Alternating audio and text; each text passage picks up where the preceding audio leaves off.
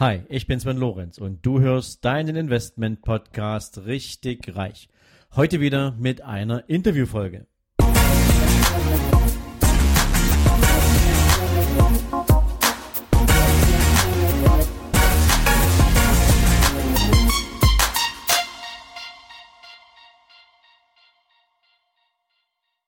Hallo und herzlich willkommen zu einer neuen Folge von deinem Investment Podcast Richtig Reich. Heute wird es absolut spannend, liebe Freunde, denn ich habe heute einen Interviewgast. Ähm, ich kann es fast gar nicht genau beschreiben, aber dieser Mann hat mich echt geflasht. Und ähm, ihr werdet auch gleich mitkriegen, warum das so ist. Er ist 27 Jahre alt, er ist Buchautor, er ist Motivationsredner, er ist Weltreisender. Er lebt in zwei Städten, nicht zur selben Zeit, natürlich immer mal im Switch, in Berlin und in Bochum. Er ist extrem engagiert als Experte im Deutschen Bundestag und das alles, obwohl er, und eigentlich darf man das gar nicht so sagen oder sollte man das gar nicht so sagen, weil es sollte okay sein, aber das, obwohl er ohne Arme und ohne Beine geboren wurde. Janis McDavid ist für mich ein, ein absolutes Vorbild, wie man sein Leben gestalten kann, wie man aus besonderen Herausforderungen eine Goldgrube machen kann. Und deswegen bin ich wahnsinnig froh, dass er sich bereit erklärt hat, heute mit mir in unserem Podcast über richtig reich zu sprechen, nämlich richtig reich im Sinne einer bestmöglichen Lebensqualität. Und in diesem Sinne, lieber Janis, herzlich willkommen hier in meinem Podcast. Hi, ja, vielen Dank. Danke. Janis, für alle anderen, wir beide haben uns kennengelernt erst vor einigen Wochen auf unserem gemeinsamen Besuch beim Goldprogramm von Hermann Scherer. Und ähm, neben dem ein oder anderen Smalltalk, den wir hatten, habe ich dich auch auf der Bühne erlebt. Ich habe deine Geschichte gehört und ähm, war fasziniert davon, wie du damit umgegangen bist. Ähm, und für die, die dich jetzt noch nicht kennen, würde ich dich am Anfang mal bitten, vielleicht mal einen kurzen Rückblick zu schaffen. Ähm, ist ja noch nicht so lange her, ne, seit du auf diesem Planeten bist. Ähm, so, wie, ähm, wie, wie, wie äh, liefen so die letzten Jahre für dich ab? Was gibt es Besonderes über dich zu erzählen? Und dann würde ich gern mit dir natürlich direkt ins Interview und in die Highlights einsteigen wollen. Ja, sehr gerne.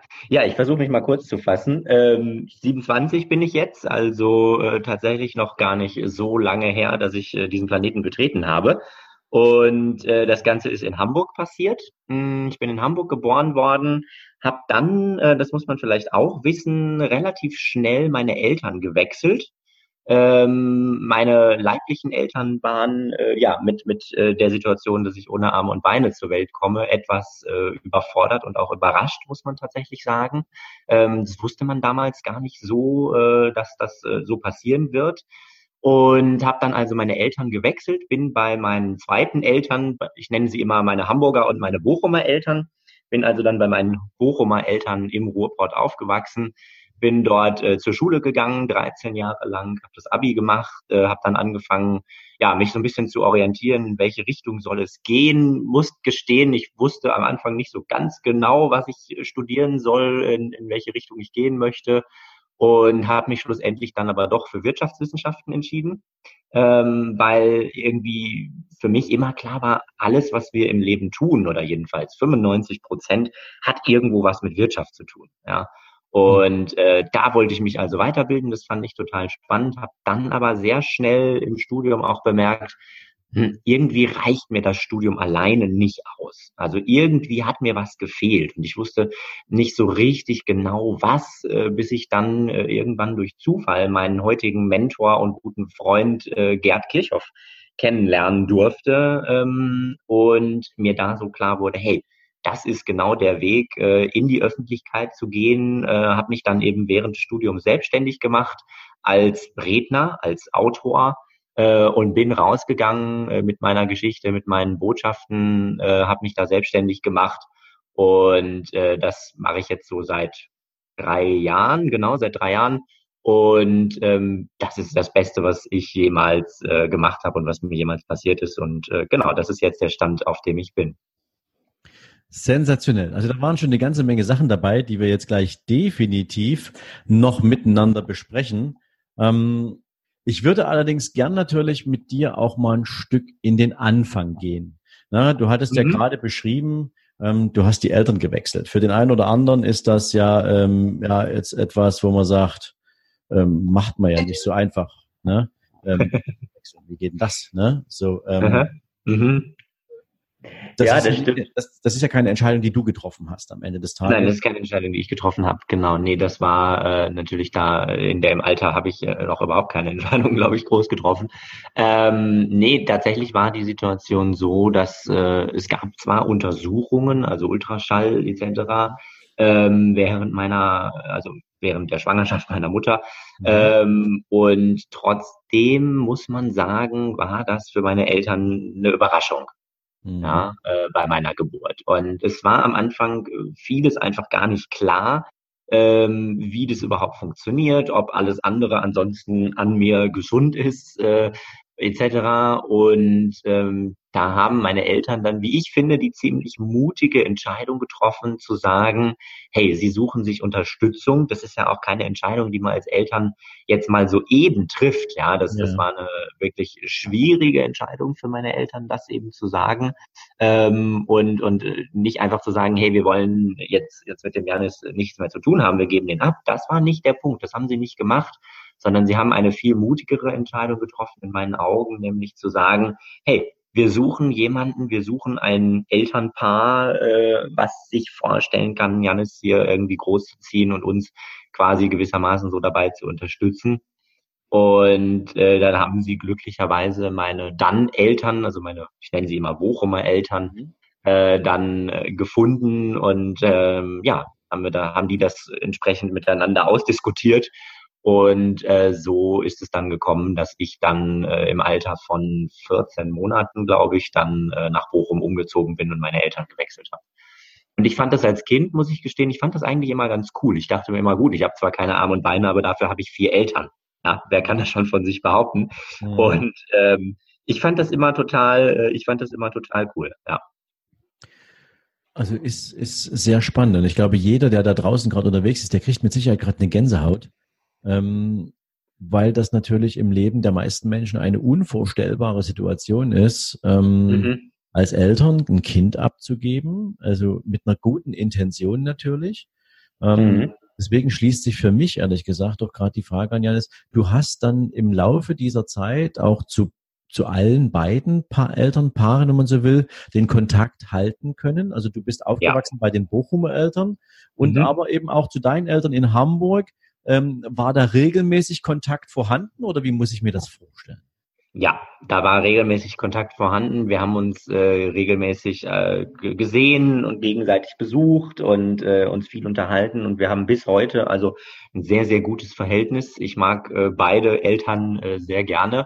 Und äh, wir sprechen heute auch über das Thema Mindset. Und was ich dabei so interessant finde, jetzt natürlich aus dem Rückblick heraus, aber ähm, aus dem Rückblick heraus muss ich sagen, war das vom Mindset her, vom, vom Framing, vom Wording her immer total gut, äh, was, was beide Eltern gefahren haben, weil nie, ähm, also ich, ich habe nie das Gefühl gehabt, ich bin abgegeben worden. Deswegen habe ich das vorhin auch so ein bisschen kompliziert ja. erzählt.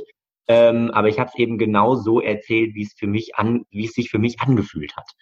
Und äh, das ist, glaube ich, äh, wenn, wenn wir so über das Thema Mindset sprechen, ähm, ist das so einer der ersten Punkte quasi gewesen, an denen ja der Grundstein für für mein jetziges, für mein heutiges Mindset äh, gelegt wurde, ähm, weil ich von weil von Anfang an nicht eben so diese diese Opferrolle da war von wegen, oh nein, ich bin abgegeben worden, sondern ganz im Gegenteil. Für mich war das tatsächlich, und das hat sich wirklich so angefühlt, das erzähle ich jetzt nicht einfach nur so, weil es sich schön anhört, sondern für mich war das wirklich immer so, ich fand das total cool. Vier Eltern, ja. Ich meine, mhm. geil, ja. Äh, wer, wer kann das irgendwie von sich behaupten? Und äh, die haben mich alle zum Geburtstag und zu Weihnachten und keine Ahnung wann besucht ähm, und, und waren alle da. Und das war irgendwie, irgendwie war das cool. Es war dadurch eine Riesenfamilie, einfach viele Leute, ja, und äh, ich fand das immer toll.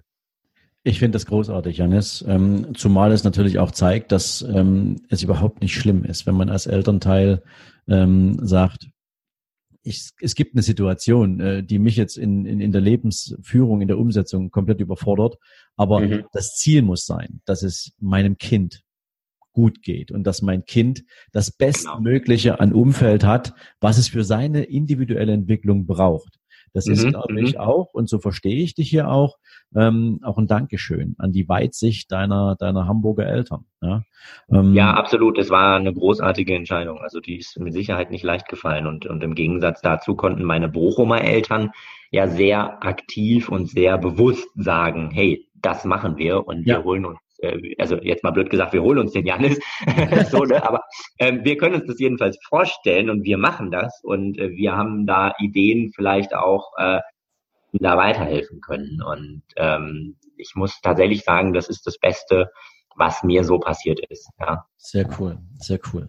Ich würde gern so in den nächsten Lebensabschnitt mal mit dir eintauchen. Ähm, Gerne. Das ist etwas, ähm, was mir sehr präsent ist noch aus deinem Vortrag ähm, auf dem Speaker Slam in Hamburg. Mhm. Ähm, mhm. Du hattest ähm, die Geschichte erzählt, dass du zu irgendeinem Tag in deinem, ich sag's mal, kindlichen Alter ähm, mhm. vorm Spiegel gestanden bist oder vorm Spiegel gesessen bist und ähm, mhm. in diesem Moment du diesen physischen Unterschied zwischen dir und anderen realisiert mhm. hast. Mhm. Mhm. Die erste Frage natürlich, die äh, mir dabei durch den Kopf ging, was kannst du dich noch erinnern? Was ging dir da genau durch den Kopf? Ähm, mhm. ähm, also mir fällt es komplett schwer, äh, mich in so eine Situation mhm. hineinzuversetzen. Ähm, mhm. Glaube, kann man erst in dem Moment, wo man vielleicht auch in so einer Situation ist. Und mhm. vor allen Dingen erst recht mit einem kindlichen Bewusstsein. Wie nimmt man ja. das wahr? Und, und, und, und vor allen Dingen, wie, in, in welchen Kontext setzt man das dann wenn man seine Umwelt dann auch mit diesem Unterschied ganz anders anfängt zu beobachten? Mhm.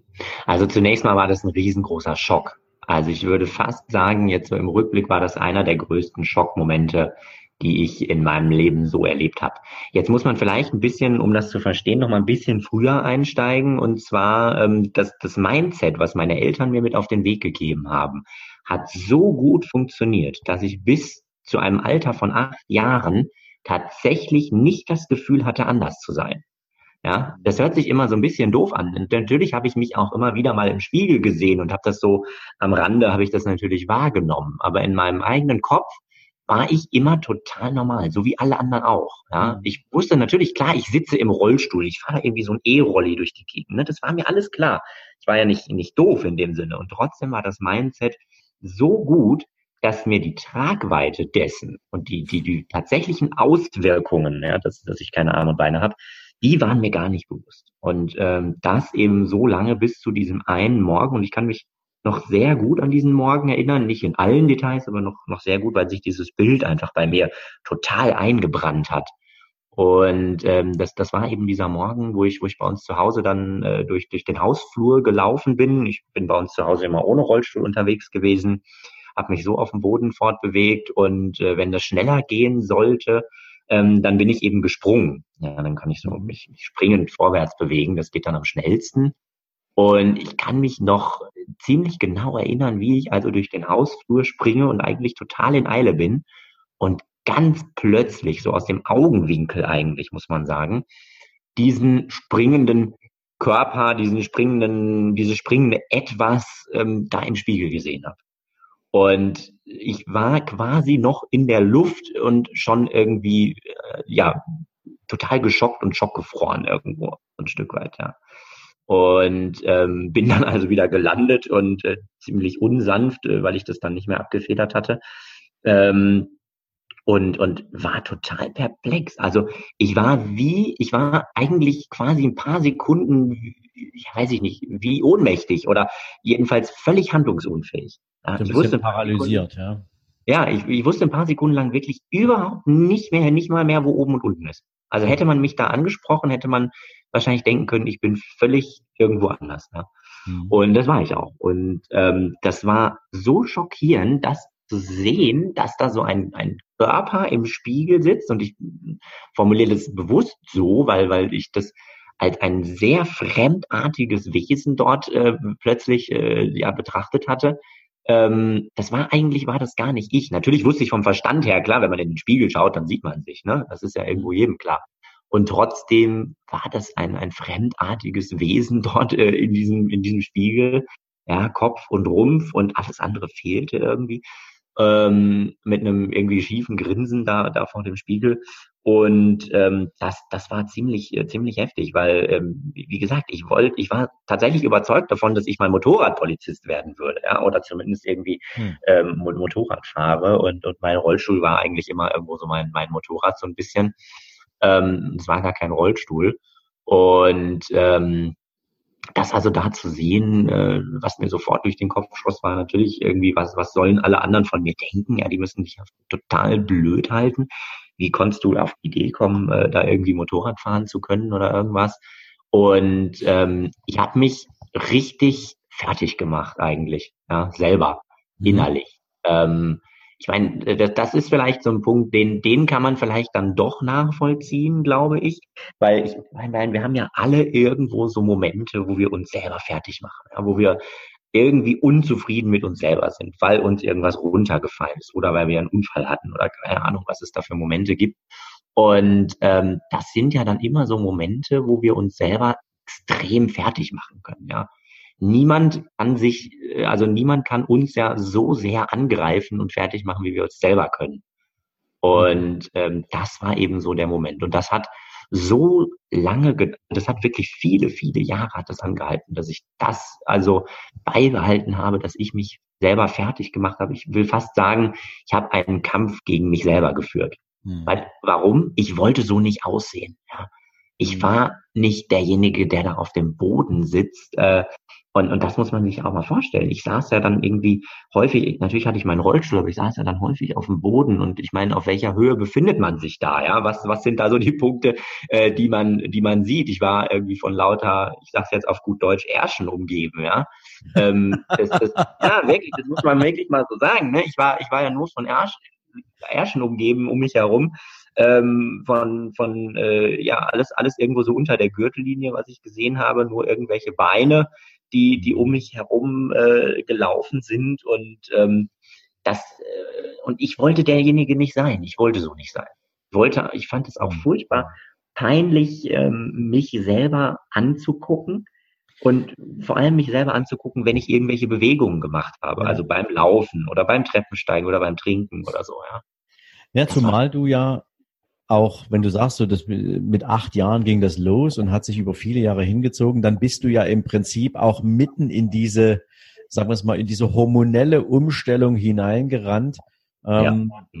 Pubertät und was als das geht ja an dir als Typ auch nicht vorbei, nur weil mhm. du jetzt körperlich ein bisschen eingeschränkt bist, sondern nee. das nimmst du ja bewusst wahr und gerade in so einem Moment wo ja alles verrückt spielt in deinem Leben, ähm, wo du feststellst, du dir, dir wachsen die Haare unterm Arm und ähm, mhm, mhm. du hast du mhm. hast jetzt plötzlich irgendwie Interesse an anderen Themen, die dich vorher überhaupt nicht interessiert haben und das in den mhm. Kontext deiner sozusagen eingeschränkten Bewegungsfreiheit zu bringen, ähm, vielleicht auch den Vergleich mit anderen ähm, und die Frage im Kopf, ähm, wie gehe ich, wie mache ich das eigentlich künftig? Und, und, und, und mhm. wie kann ich, mhm. kann ich teilhaben an, an dieser Art von Lebensqualität?